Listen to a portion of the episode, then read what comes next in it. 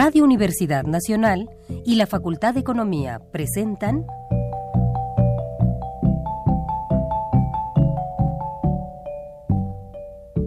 Los bienes terrenales.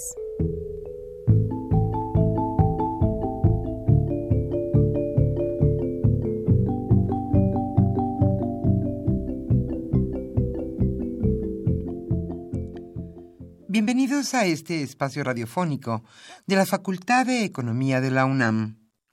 Como cada semana, estamos aquí con ustedes para reflexionar sobre un tema interesante relacionado con la economía, la política, la cultura y las cuestiones sociales.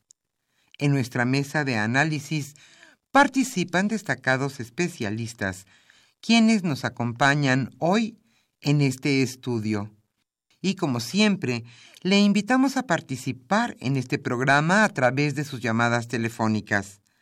Para nosotros es un gusto saber que usted desde su casa, desde su oficina o en el lugar donde se encuentre, se interesa en el tema que tratamos. Nuestro número 5536 8989. Repito con mucho gusto, 5536 8989.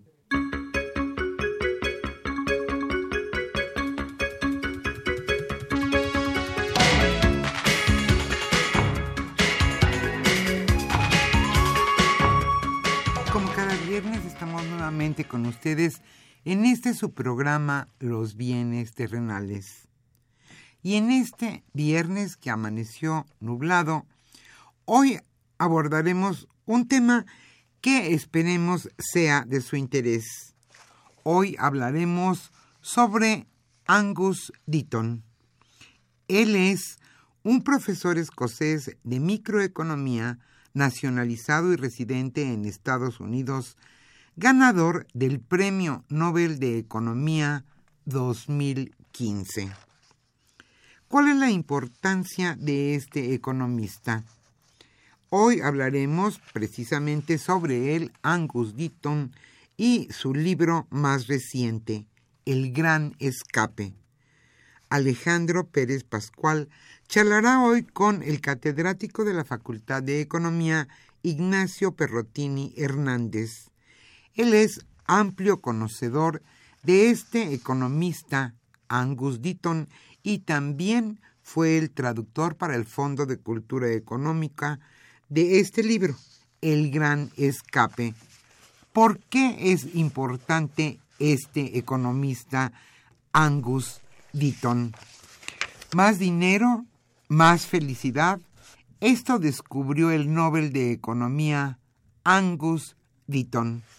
Hoy este programa se centrará en analizar su obra y por supuesto el libro El Gran Escape. Quédese con nosotros, el programa sin duda le interesará. Hoy estaremos con ustedes, Socorro Montes, en los controles técnicos y contestando a sus llamadas telefónicas, Pedro Rosales, Rogelio Daniel González y también Isaac Medina Martínez. Como siempre nos interesa su opinión, sus comentarios y también, desde luego, sus sugerencias y preguntas. El gran escape Angus Deaton. Ese es el tema de hoy viernes en este programa. Hoy escucharemos música clásica de rock de los 60 y de los 70 Y antes de iniciar nuestra mesa de análisis, le invitamos a escuchar la economía durante la semana.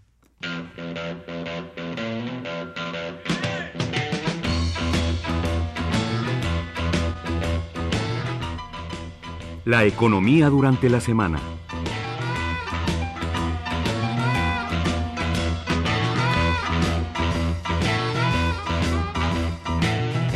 Antes de iniciar esta sección quisiéramos informarle que a los primeros radioescuchas que se comuniquen a los bienes terrenales, hoy la Facultad de Economía les estará obsequiando con mucho gusto el libro El legado intelectual de los economistas mexicanos coordinadores de este libro María Eugenia Romero Sotelo, Leonor Ludlow y Juan Pablo Arroyo.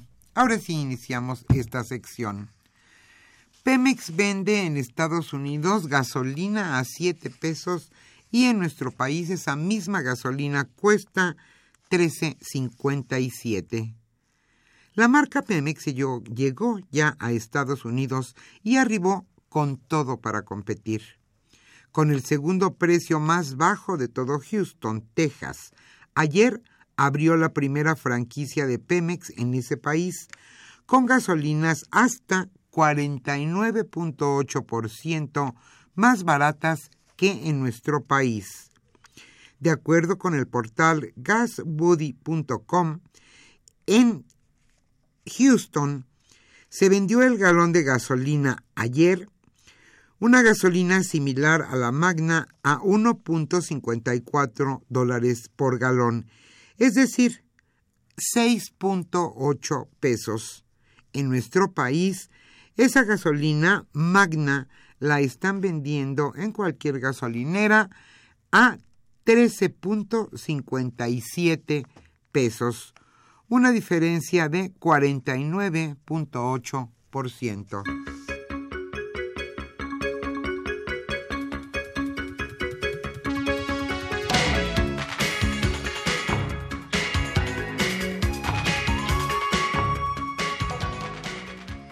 quitarán apoyos por 700 millones de pesos a los emprendedores. Por segundo año consecutivo, se reducirá el apoyo a emprendedores y pequeñas y medianas empresas, de manera que la reasignación presupuestal que hizo el Congreso de la Unión al presupuesto 2016 impactará al Instituto Nacional del Emprendedor, con una disminución de casi 700 millones de pesos. Esto lo señaló el presidente de dicha institución, Enrique Jacob Rocha.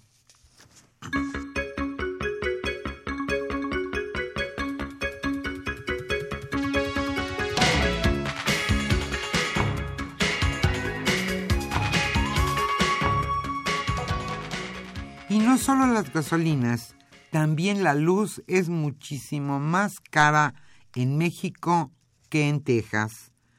A pesar de que la fuerte depreciación del peso y la reducción en los precios de los combustibles a nivel internacional han provocado que bajen las tarifas eléctricas a la industria en México hasta 42%, estas son aún 44% más caras en Texas.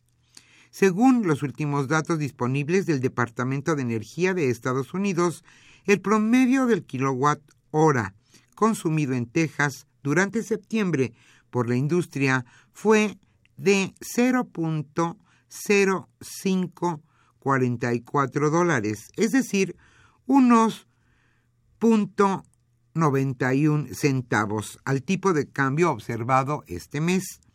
Pero en nuestro país el precio medio de la energía al sector industrial en septiembre fue de 1.3198 por kilowatt consumido. Es decir, en síntesis, un 44% mayor que en Texas.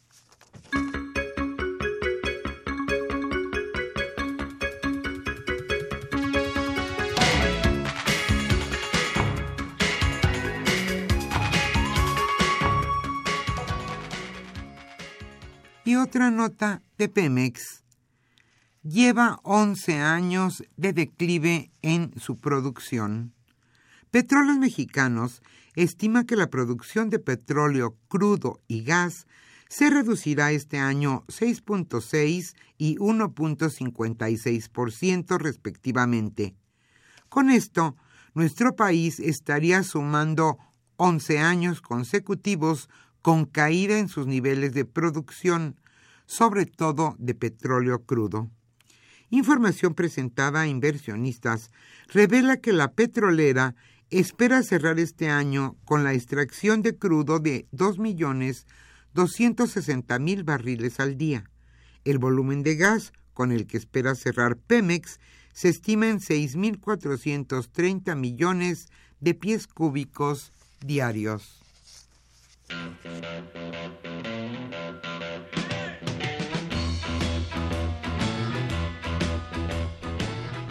El tema de hoy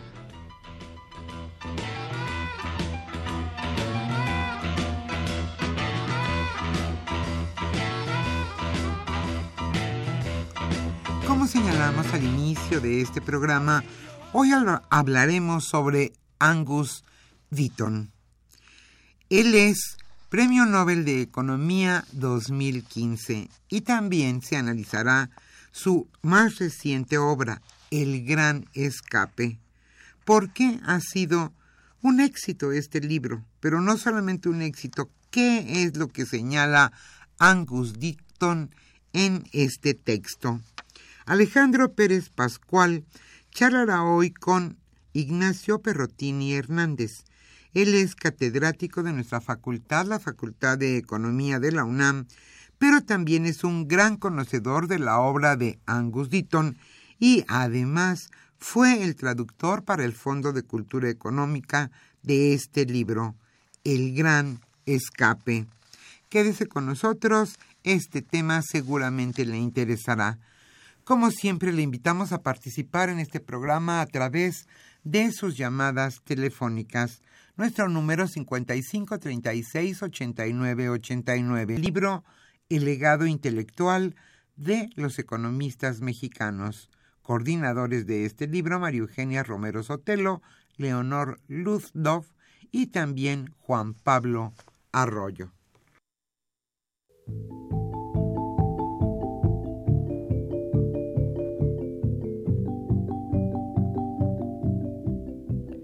Usted escucha los bienes terrenales.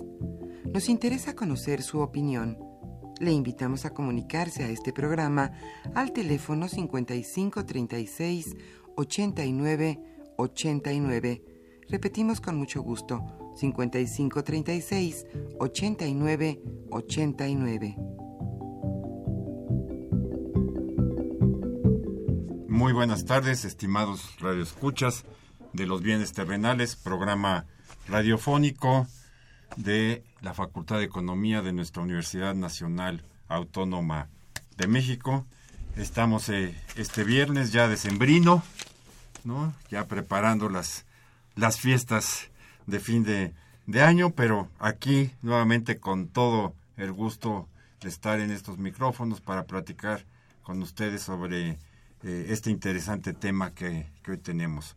Nos acompaña hoy el maestro Ignacio Perrotini, al cual le agradezco infinitamente su, su presencia, más que eh, está de año sabático y estaba fuera del Distrito Federal y se trasladó hasta esta eh, cabina para poder platicar con, con ustedes sobre este texto del reciente premio eh, Nobel, El Gran Escape, y el, digamos, el subtítulo del libro es Salud, Riqueza y los Orígenes de la Desigualdad de Agnes Deaton, eh, traducido por el propio Ignacio y de tendrá dos meses de publicado, ¿no? O sea, por lo menos el fondo y tú tuvieron un tino este maravilloso, porque supongo que esto, ahorita nos lo comentarás al rato, pues es una un proyecto que el fondo se involucrara y, y casi se sincronizó día a día con la con la traducción al español del Fondo de Cultura eh, económica, pero bueno, esta obra es finalmente una obra, digamos, eh, que culmina toda una obra económica de, este autor, de un autor muy este, reconocido en el ámbito mundial. Y Nacho quisiera un poco para nuestro eh, auditorio, que además es un auditorio normalmente muy sensible a estos temas de la riqueza, la desigualdad, la pobreza, eh, etcétera, eh, que digamos les explicaras eh, a nuestros autores no el, los temas principales, no las tesis básicas, las ideas básicas que, que el autor nos nos da en este en su texto en este gran escape, gran escape de la pobreza, como él mismo diría. Bien, para empezar, buenas tardes y muchas gracias Alejandro por eh, haberme invitado a, asistir a este programa de nuestra Facultad de Economía. Es para mí un gran honor estar en Radio UNAM, una eh, radiodifusora emblemática de nuestra universidad. Y bueno, pues también eh, es un gusto, somos amigos hace muchos años y la verdad es que es para mí un placer eh, compartir este programa, eh, atender la invitación que amablemente me, me hiciste.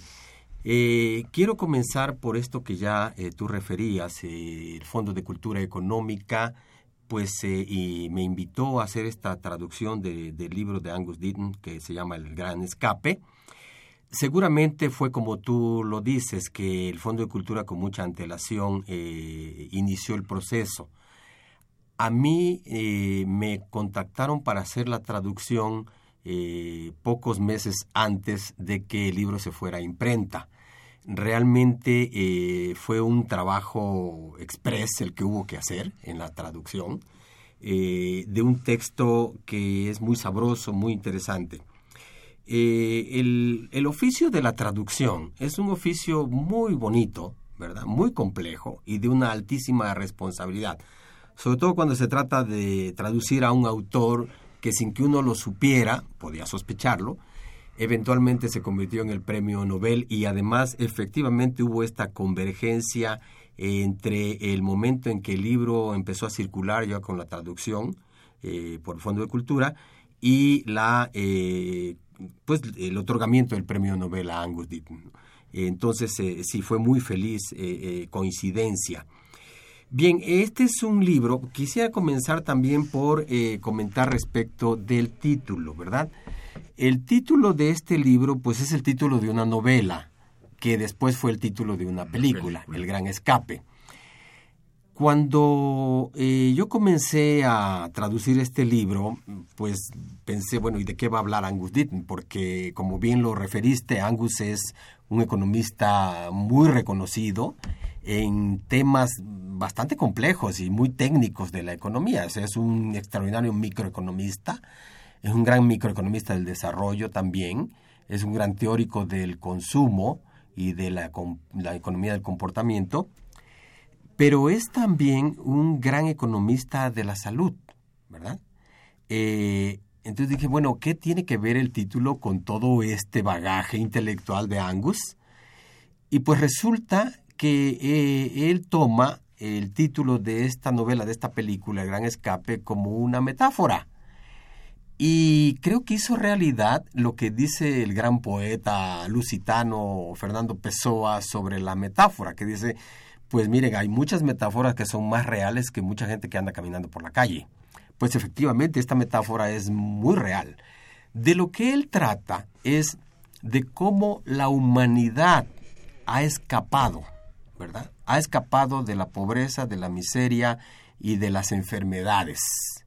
Y ha hecho una combinación muy rica, muy rigurosa, de temas tan complejos como la economía y la salud pero lo más interesante es que lo ha hecho en un lenguaje llano, eh, directo, riguroso, sí, pero que no hace falta ser economista ni médico para leerlo. Ahora bien, ¿de qué trata? Hay precisamente una parte en el libro que así se intitula. ¿De qué trata? Pues trata de la historia del progreso material, del crecimiento económico, de la desigualdad y de la salud. Entonces, de lo que él habla es cómo a lo largo de la historia de la humanidad, porque él se va hasta la prehistoria y llega pues hasta este siglo, hasta los, días, los años recientes. Al SIDA. Al SIDA, exactamente. y explica eso, cómo la humanidad ha escapado de eso, pero muestra que cada gran escape, ¿verdad? De estos jinetes del apocalipsis, ha implicado sí un gran escape, pero al mismo tiempo secuelas de desigualdad. Hay quienes escapan y hay quienes se quedan atrás justo como en la película, como en la novela. Después quizás podamos entrar un poco más ya en concreto, específico, a qué es, cómo desarrolla estos temas del progreso material, del crecimiento, de la desigualdad, de la salud. Pero Nacho, en su libro, él, digamos, data el, primer gran salto, digámoslo así, ¿no? de hace 250 años. Ah, y que además es el momento en, el cual las desigualdades se, se empiezan a, a manifestar y, y este, a ensanchar, ¿no? Digámoslo así. Es esta idea de que la humanidad ha estado en un estado de pobreza permanente, ¿no? Durante, bueno, diez mil, setenta mil años, según donde lo quiera uno poner el inicio del Homo sapiens y después de las civilizaciones, pero realmente estos primeros escapes, ¿no? Son hace 250 años y eso creó la desigualdad. ¿Cómo combinas entonces esto de, que unos logran vencer la pobreza ¿no? y otros se quedan en la desigualdad?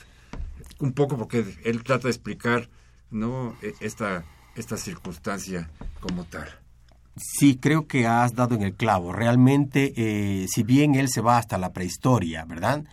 Y, el libro trata, bueno, pues eh, pinceladas muy, muy, trazos muy largos de cómo evolucionó la humanidad desde la prehistoria hasta 1750. Es el primer gran tramo histórico inmenso que él trata. Y por cierto, eh, comenta algunas cosas que podríamos considerar como mitos. Eh, yo había, en algún momento estudié economía de la agricultura, ¿verdad? Y, pensaba que, que la invención de la agricultura había sido, pues esto, un gran salto, un gran escape. Pues él dice que no tanto, que cuando la humanidad vivía de la recolección y bla, bla, bla, seguramente, ¿verdad? No había tanta desigualdad y además... Éramos más sanos. Éramos más sanos, había más nutrientes. Y además él se pregunta, ¿y de verdad fue un, gran triunfo haber inventado un trabajo que es muy duro, muy difícil como la agricultura? pues parece que hay que poner un signo de interrogación y matizar un poco. Bien, pero efectivamente él dice, el, más grande escape que ha vivido la humanidad es, como tú lo dices, de, los últimos 250 años. Y esto coincide con la, la revolución industrial inglesa. La revolución industrial inglesa fue un gran escape pero al mismo tiempo trajo consigo un hacinamiento en las ciudades, una migración muy fuerte del campo a la ciudad, ¿verdad? Y resulta que en las ciudades, eh, inglesas en este caso, eh, eh, convivieron personas que antes no convivían, y este hacinamiento dio lugar a, nuevas enfermedades, o por lo menos a la propagación masiva de enfermedades que antes no tenían esta difusión. Precisamente por una parte por el hacinamiento que dio, al que dio lugar la revolución industrial, pero por otra parte porque tampoco se desarrolló junto con la revolución industrial la infraestructura, ¿verdad? Que, eh, sobre todo la infraestructura de salud pública. Entonces, los contagios, la contaminación, sobre todo por el uso de agua no potable eh, y la falta de cuidados en todo esto, generó rápidamente la propagación de enfermedades, sobre todo de enfermedades infecciosas. Pero bueno, después vino la evolución, ¿verdad? La evolución del de, avance científico, el avance técnico y la difusión del conocimiento y la aplicación de la difusión del conocimiento a la salud y sobre todo la creación de instituciones que pudieran administrar estos conocimientos tecnológicos y eh, aplicarlos a la salud. Y esto dio lugar a un enorme salto. Y este gran salto que él eh, eh, relata en su libro se refleja claramente en el aumento en los años, en, la esperanza de vida al nacer, ¿verdad? Entonces hay eh, poblaciones, hay países que logran este salto y otros se quedan atrás, ¿verdad? Y eso genera una gran eh, desigualdad. Pero efectivamente, el gran salto, ¿verdad? El mayor escape, dice él, ocurrió a partir de la revolución industrial. Y más específicamente de 1850 en adelante, ¿verdad? Hay un gran salto.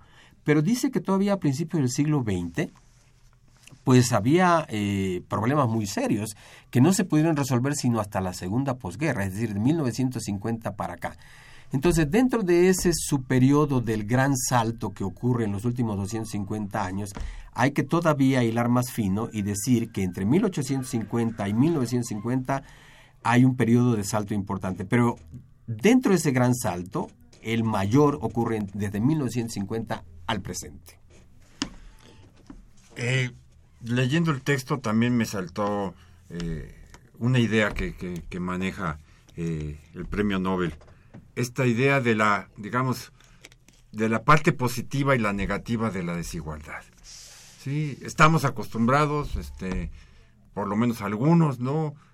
A, siempre verle, digamos, el, exclusivamente el lado negativo a la desigualdad incluso nos genera emociones este, muy fuertes en contra, ¿no? molestia, este, acusamos a los que ya dieron el gran salto de ser los causantes de que lo, de que otros no lo puedan, este, no, no lo puedan dar, pero él ve una parte positiva en, eh, eh, en la desigualdad, eh, digamos como un motor. ¿Cómo se maneja esto? Esta tesis que están como, como de la contradicción al final puede salir algo positivo. Sí, exactamente. Yo creo que es un libro muy, muy dialéctico porque eh, habla por una parte de las grandes ventajas que tiene el progreso tecnológico, ¿verdad? Pero también habla de los problemas que genera eh, eh, el gran escape que realiza algún país o que realiza algún sector social. Por ejemplo, él cuenta que todavía hasta el siglo XVIII pues las diferencias en esperanza de vida no eran tan distintas entre las aristocracias y el pueblo, ¿verdad? el pueblo general, digamos. Eh, pero después resultó que con este periodo de revolución industrial y el aumento de los ingresos materiales, bueno, pues los primeros que dieron el gran salto fueron los que tenían los recursos, los medios para poder adquirir esos nuevos conocimientos médicos, esas medicinas, y entonces ocurrió ahí una gran desigualdad. El libro, por ejemplo, dice que eh, existe, eh, digamos así, una división internacional en el sentido de, la salud. Tenemos países y tenemos países desarrollados que más bien tienen enfermedades no infecciosas, que son las enfermedades crónicas. Y esto es resultado del progreso material y de la desigualdad, efectivamente. Eso es lo que ocurre. Ahora bien, pero lo interesante del libro de Ditton es que él comenta que no todo el progreso material, es decir, no todo el avance que ha hecho la humanidad en términos de salud en términos de esperanza de vida se debe al progreso material, el progreso tecnológico. El progreso tecnológico, desde luego, es muy responsable de estos avances, pero no explica todo. Lo que él dice es que las intervenciones, lo que él llama las intervenciones, son muy importantes. El papel de las instituciones. Si no hubiera instituciones, o si las instituciones no hubieran acompañado a este gran escape el mayor que ha ocurrido en la historia de la humanidad desde la revolución industrial en adelante, desde luego las instituciones con rezago se fueron creando y se fueron introduciendo y fueron teniendo un impacto, un efecto social, ¿verdad? De regular la salud, de regular la riqueza. Pero es muy importante el papel de las instituciones, porque sin las instituciones, pues es muy difícil pensar que todos estos nuevos conocimientos, sobre todo los que se desarrollaron en el campo de la investigación médica, la investigación biológica, la química, no hubieran tenido los, eh, eh, los efectos positivos en la sociedad. Pero también él distingue, y esto es muy importante para un país como México, entre instituciones, digamos, benignas e instituciones malignas. Yo lo pongo en esos términos, este no es lenguaje de Ditton y tampoco traduje así. Pero eh, no en el libro, pero sí en conferencias donde él ha presentado el libro, ha hablado de instituciones tóxicas e instituciones no tóxicas. Entonces, no se trata solamente de que haya instituciones, no se trata de crear instituciones, sino que se trata de crear instituciones benignas, que sean favorables al progreso social y son las instituciones precisamente las que mayor impacto tienen en la reducción de la desigualdad. Y eso es muy importante para un país como México y para América Latina, ¿verdad? Una de las regiones más desiguales del mundo, donde precisamente padecemos de un grandes índices de desigualdad. Los últimos datos publicados por eh, el Coneval nos dicen precisamente que México es un país con desigualdad extrema. Y también es muy importante para un país, ¿verdad?, que o bien le faltan instituciones benignas, o las que fueron benignas creadas después de la Revolución Mexicana. Ya son tóxicas. Hoy, son tóxicas. o que nacieron instituciones que son tóxicas, ¿verdad? Y que eso quiere decir que hay una política tóxica. Pues bueno, el libro relata muy bien el efecto nocivo que tienen en la salud y en el combate a la desigualdad las instituciones tóxicas, en, sobre todo en los países africanos, donde hay un problema endémico de desigualdad y de salud otro de los temas que está eh, en, el texto, eh, que es una discusión que, está ahí, eh, es este, digamos, vínculo entre nivel de ingreso, bienestar y, bueno, ese concepto tan complicado que es el de, el de la felicidad. como tal. Y, creo que, que, aquí también este eh, el autor, digamos, maneja, digamos, de, una manera original estas tres, este, eh, no, estas tres ideas, ¿no? ¿no?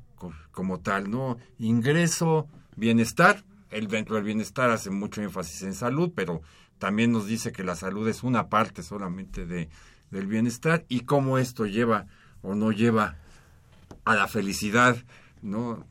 Mejor no entremos ahorita a la filosofía y dejémoslo, este, que cada quien se quede con su idea de felicidad. Entonces, ¿cómo maneja esto? No, sí, esa es una de las dimensiones más interesantes y que yo más disfruté al momento de traducir el texto, porque justamente él dice eh, que, eh, que el asunto del, eh, del, del, bienestar material es muy importante. O sea, la parte material, el ingreso es una parte muy importante del bienestar, ¿verdad? la salud es sin duda alguna de los aspectos más apreciables de, del bienestar.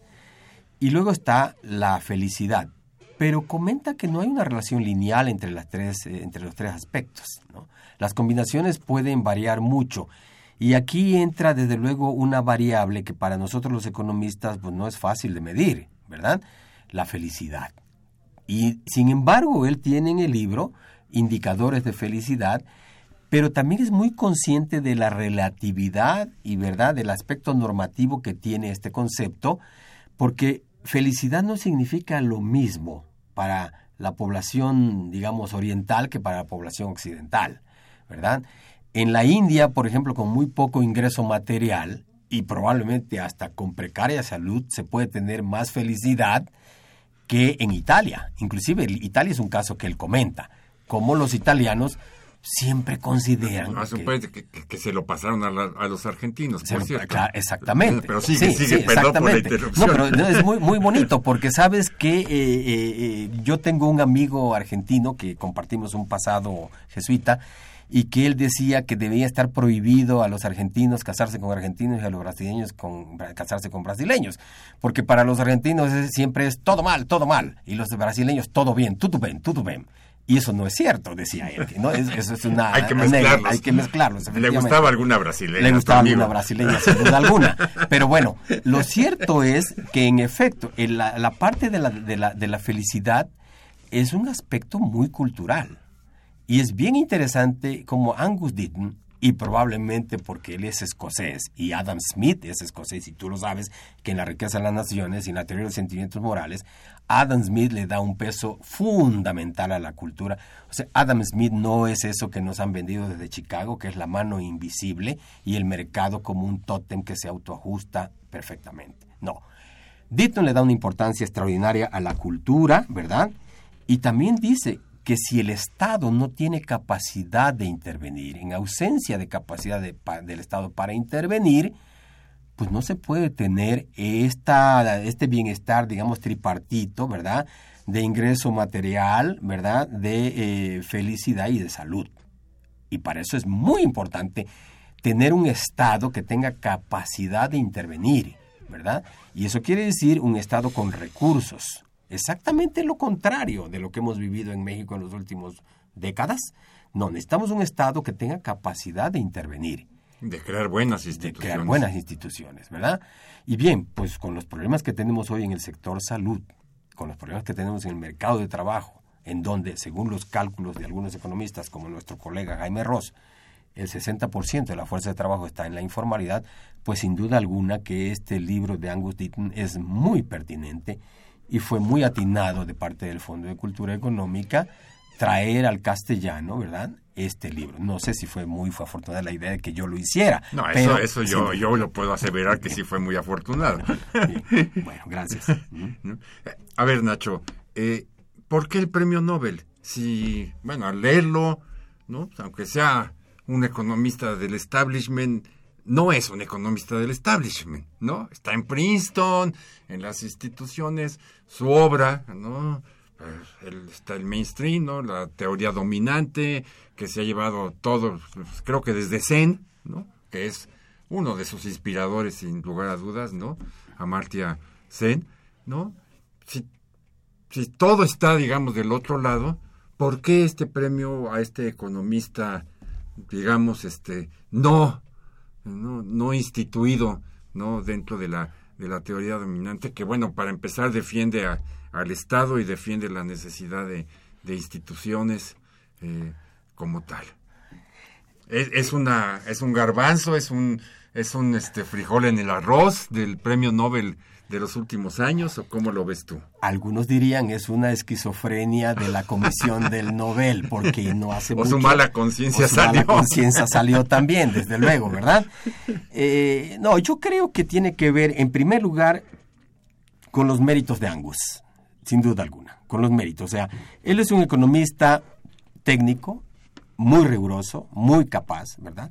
Con una contribución propia, original ya lo dije, no solo en el, término, en el terreno de la microeconomía, sino inclusive él ha hecho contribuciones muy originales para la medición de todos estos problemas que contiene el libro, medición de riqueza, medición de pobreza, medición de salud, contribuciones muy originales. Y, y me parece a mí que... Riguroso, riguroso. Riguroso. Ahora bien, eh, esa, digamos, podría ser la, la, la, parte que tú calificas bien como eh, eh, compatible con el establishment, ¿no? Con el mainstream en economía. Pero al mismo tiempo tiene otra parte donde lo hace, y no de manera ideológica, con el mismo rigor, ¿verdad? donde él dice, pues que el crecimiento económico no resuelve todo. Es decir, esta teoría que está de moda en los Estados Unidos, más que teoría política, de que el crecimiento no va a, generar una derrama hacia abajo y que lo que tenemos que hacer es crecer para que los pobres dejen de ser pobres. No, él dice no, necesitamos distribución del ingreso. Necesitamos políticas no tóxicas para la distribución del ingreso y combatir la inequidad. Y para eso necesitamos el Estado y necesitamos las instituciones. Otra cosa en la que él también insiste y que es crucial en el libro es, ¿verdad?, que eh, el, mercado no va a resolver todo, ¿verdad? El mercado per se es, pues es una gran institución creada por la humanidad y que debemos preservarla, pero la mejor manera en que el, el mercado puede funcionar es, de nuevo, si hay una gran capacidad del Estado para intervenir, para participar. Y esa parte no es ya tan establishment, ¿verdad? O sería, digamos, un poco keynesiano. Entonces, él involucra estos elementos y se da cuenta. Y por último diría, ¿verdad?, que eh, me parece que el libro de Thomas Piketty, también publicado por el Fondo de Cultura en castellano, creo que preparó el terreno para decir, señores, hay un problema que no pueden eludir los economistas, que no puede eludir la Comisión del Nobel y que no pueden eludir los gobiernos y que no puede eludir nadie.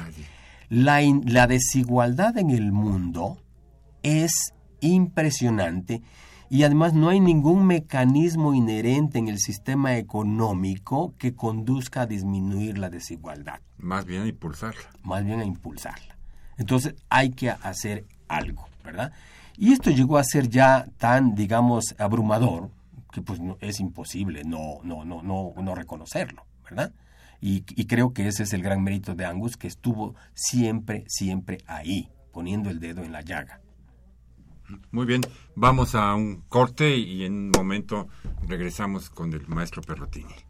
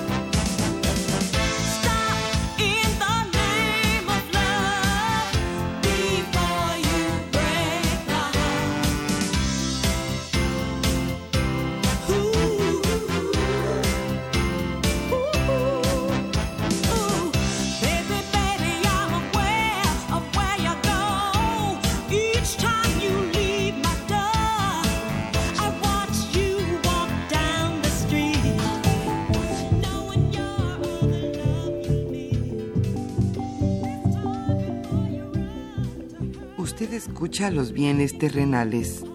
Nos interesa conocer su opinión. Le invitamos a comunicarse a este programa al teléfono 5536 89 89. Repetimos con mucho gusto, 5536 89 89.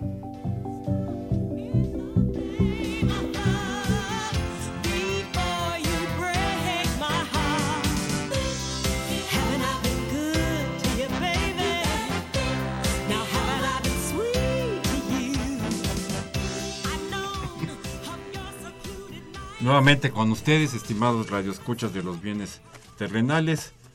Hoy aquí platicando con el maestro Ignacio Perrotini, quien hizo la traducción de el libro de a mí nunca me va a salir bien el inglés, entonces me disculpan de Agnes Deaton, El Gran Escape, y un poquito modificando nuestra tónica hasta ahora, Nacho, este, eh, ¿qué es traducir un texto como esto? ¿Qué problemas este, enfrentas?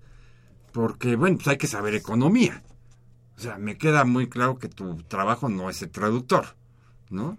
Sí, tú eres economista, un economista muy reconocido de, nuestra, de nuestra facultad, ¿no? ¿Cuáles son los retos, ¿no? Que esto, que, que, esto implica una traducción, ¿no? Como el, el texto que hoy este, tenemos, que como bien hemos dicho, y, aprovecharé también, no es un texto académico, ¿no? Que a lo mejor ahí pues haya un lenguaje más establecido, ¿no? Este, como tal, ¿no?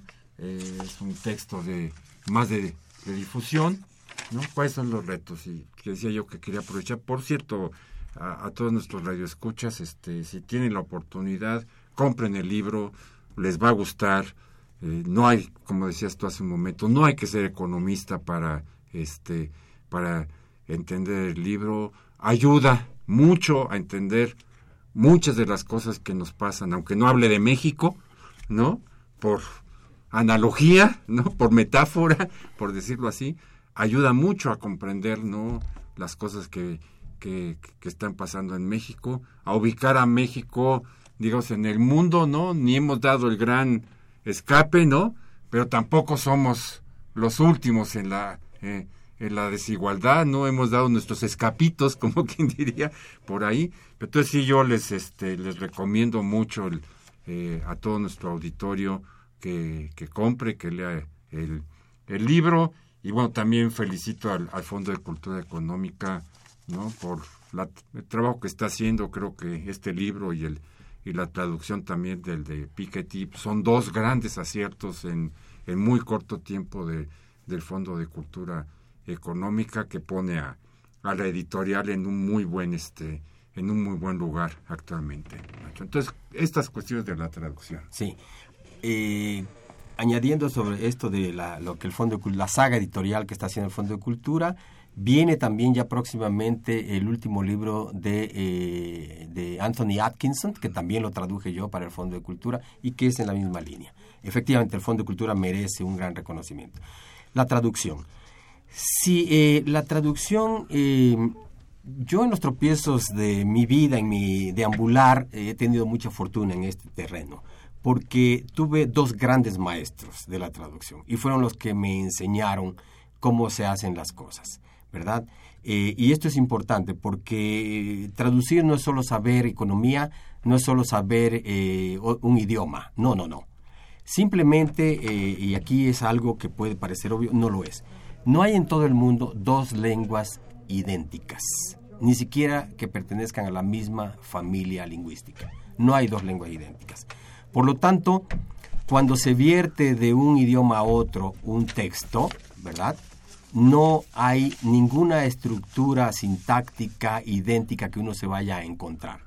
Entonces, eh, realmente no es solo una cuestión de trasvase de, de traducción, sino, inclusive hay un concepto al respecto. Se dice que los traductores somos transcreadores, en el sentido de que el libro se recrea. Esto eh, eh, creo que fue lo que llevó a Angus Deaton el día que se presentó el libro a aplaudir mi traducción, cosa que realmente me sentí muy honrado, porque es una obra de arte traducir, es decir, es un ejercicio muy complejo, ¿verdad? Como digo, no, no es necesario solo, no basta saber el idioma y saber la disciplina. Es un arte de transcreación. Yo recomendaría, sobre todo porque sé que hay jóvenes universitarios que nos están escuchando eh, y que les podría interesar el oficio de la traducción, no les va a dar dinero, sin duda alguna. Como la poesía. Como la poesía. Pero, eh, sí, claro, como bien decía Robert Graves, el gran poeta, no hay dinero en la poesía ni poesía en el dinero. Eh, pero lo que sí les va a dar es mucha felicidad, como dice Edith, mucha felicidad, traducir. Yo les recomendaría un texto de eh, un gran filósofo, ensayista, crítico literario alemán, Walter Benjamin, que escribió un texto sobre la traducción precisamente, la responsabilidad del traductor. Es un texto bellísimo, él era un gran traductor, pulcro, y creo que ahí van a encontrar mucho de estas ideas. la traducción es un gran desafío, es un gran reto y es una gran responsabilidad. Uno no puede traducir lo que quiera, no te puedes alejar demasiado del texto pero tampoco te puedes acercar demasiado al texto. No te puedes alejar del texto por razones éticas y por razones de coherencia sintáctica, pero no te puedes acercar demasiado por esta cuestión de que no hay dos sintaxis perfectamente idénticas. Entonces es un ejercicio... Hay ritmos distintos. Sí, exactamente. Hay respiraciones distintas en las lenguas. Y eso es muy importante reconocerlo, ¿verdad? Ahora bien, eh, de cómo eh, los países desarrollados han intentado resolver, le pondría comillas, el problema del atraso de la desigualdad en el mundo no desarrollado, ¿verdad? Y uno de estos instrumentos fundamentales utilizados por los países desarrollados, por las instituciones eh, multilaterales, ha sido la ayuda exterior, sobre lo cual él tiene un juicio muy crítico. Pero este, avancemos sobre esto del juicio crítico de, la ayuda externa, los millones, los programas para vencer la, la, pobreza y cómo eh, esto, un poco la idea hasta donde yo entiendo es que muchas veces en lugar de favorecer, incluso, ¿no? Son como tapaderas un poco para, ¿no? Para que los países no puedan, ¿no? Salir de la, de la pobreza, Sí. Mira, en el, en el capítulo 3 que se llama Escapar de la muerte en el trópico, y creo que esto nos alude, nos atañe, ¿verdad? Eh, como bien dice, el libro no trata explícitamente de México, pero implícitamente. implícitamente. Escapar de la muerte en el, trópico, en el trópico. Quiere decir escapar de la muerte en México. Él dice que el, eh, si uno mira la experiencia de los países tropicales o los países no industrializados, te das cuenta que el conocimiento tiene un enorme poder para acortar la historia para cerrar las brechas, para cerrar la desigualdad, ¿verdad? Entonces lo que hay que hacer es difundir el conocimiento. Eh, eso es muy importante, producir y difundir el conocimiento. Y en esto las universidades, nuestra UNAM, tienen una función y un papel muy importante en el desarrollo del país. En el capítulo séptimo, él habla de la ilusión de la ayuda exterior. La ilusión de la ayuda exterior como algo nuevo, pues sí, es algo que aparece prácticamente junto con este gran escape de los últimos 250 años, ¿verdad? Que surgen todas estas instituciones de la caridad y después se van creando organismos internacionales como los que tiene la ONU y el Banco Mundial, eh, etcétera. Pero él habla de la ilusión de la ayuda, porque comenta que, y da un ejemplo muy, muy bonito, dice, un hecho impresionante es que se requeriría muy poco para resolver la desigualdad si se tratara solo de dar dinero, ¿verdad?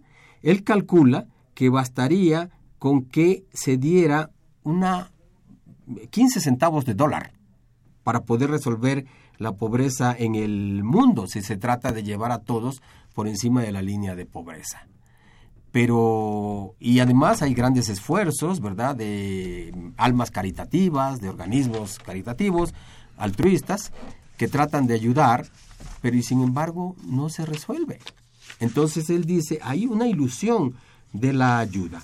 Y precisamente porque los gobiernos se vuelven adictos a la ayuda. Y normalmente se requieren grandes burocracias y muchas veces hay corrupción que desvía la ayuda exterior de la población objetivo y en consecuencia el impacto es menor.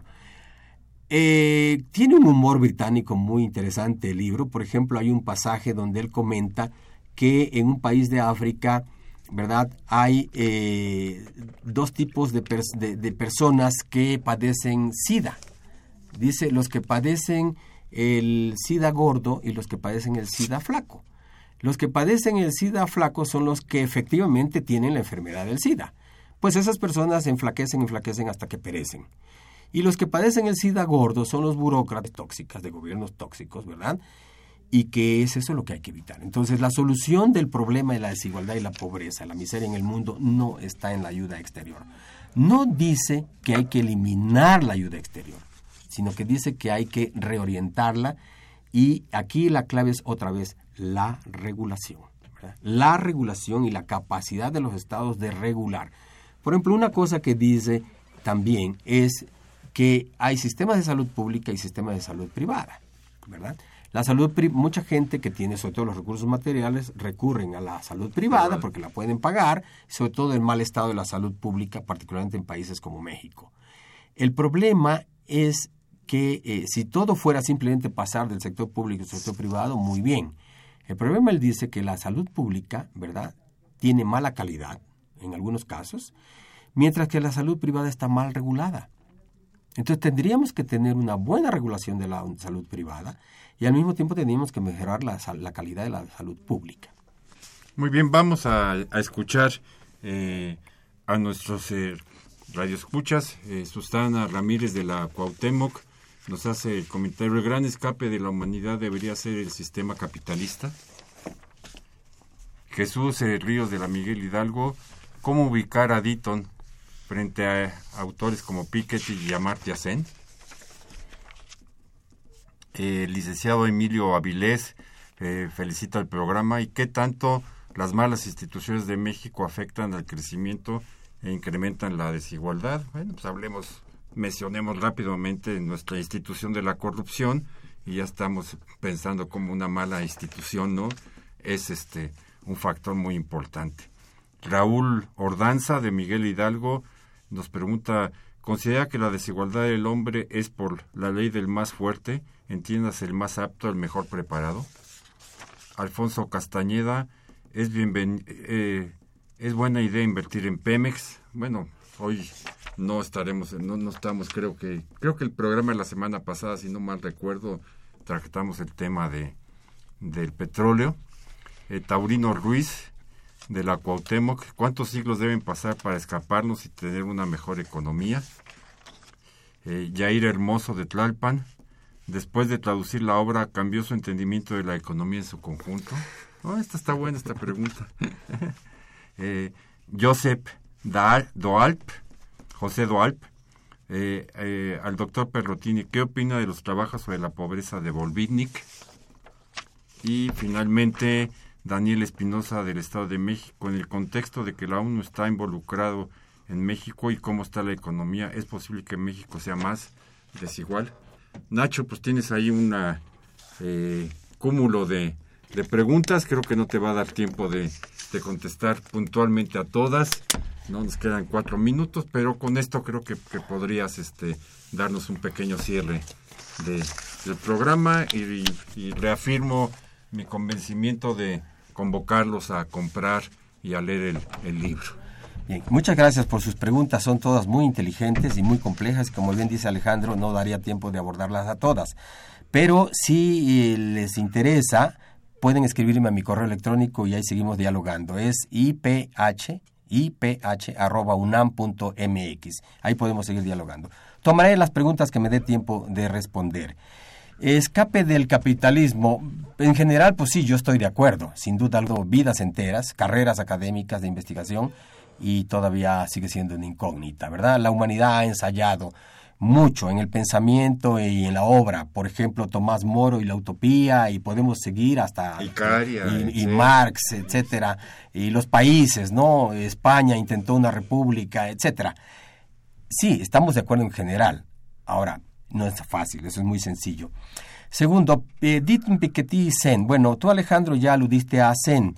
Pues Amartya Sen fue precisamente uno de los profesores de Ditton y Ditton le reconoce deuda a, a, Sen. Piketty ha estado en la misma línea que Deaton y Atkinson, entonces hay una, digamos, una corriente de pensamiento económico que han estado trabajando siempre este, este tema de la desigualdad y el desarrollo económico y que tiene raíces históricas muy antiguas. Esto viene realmente desde Adam Smith, ¿verdad? Adam Smith fue distorsionado después, pero Adam Smith era, estaba preocupado por el desarrollo económico. En esa época se llamaba la riqueza de las naciones.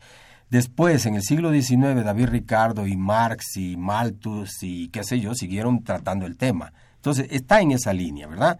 Yo diría que de distintos enfoques hay cierta empatía epistemológica y heurística entre Dietmar Piketty y, y Sen.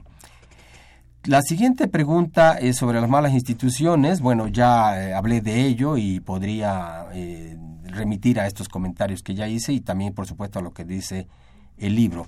Hay una pregunta que me parece también muy interesante, este asunto de la desigualdad, ¿verdad? Que si esto tiene orígenes darwinistas.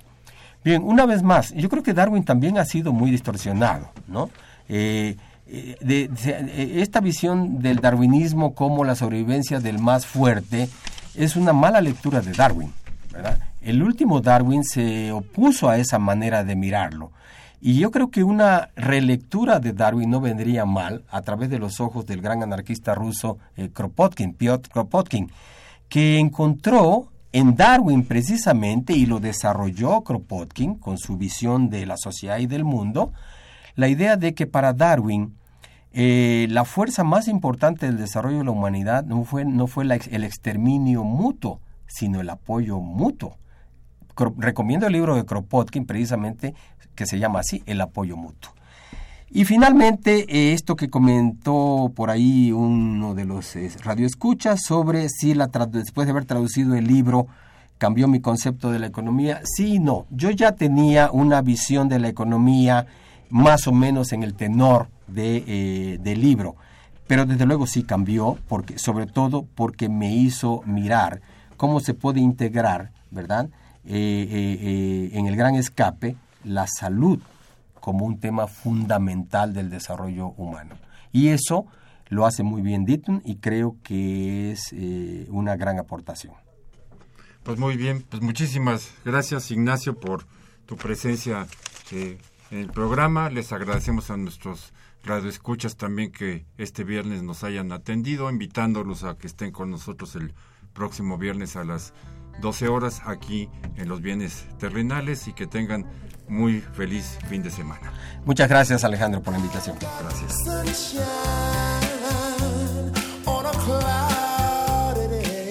Agradecemos su atención y participación en este programa a través de sus llamadas telefónicas y la invitamos la próxima semana a la misma hora en otro programa más de los bienes terrenales. La coordinación general fue de Carlos Javier Cabrera Adame la coordinación académica de Aníbal Gutiérrez, Roberto Cabral, Alejandro Pérez Pascual, Rubén Antonio Miguel y Leonardo Lomelí Vanegas. En los controles técnicos, nuestro compañero Humberto Sánchez Castrejón y en la voz y producción su amiga Irma Espinosa, quien se despide de ustedes y le desea un agradable fin de semana.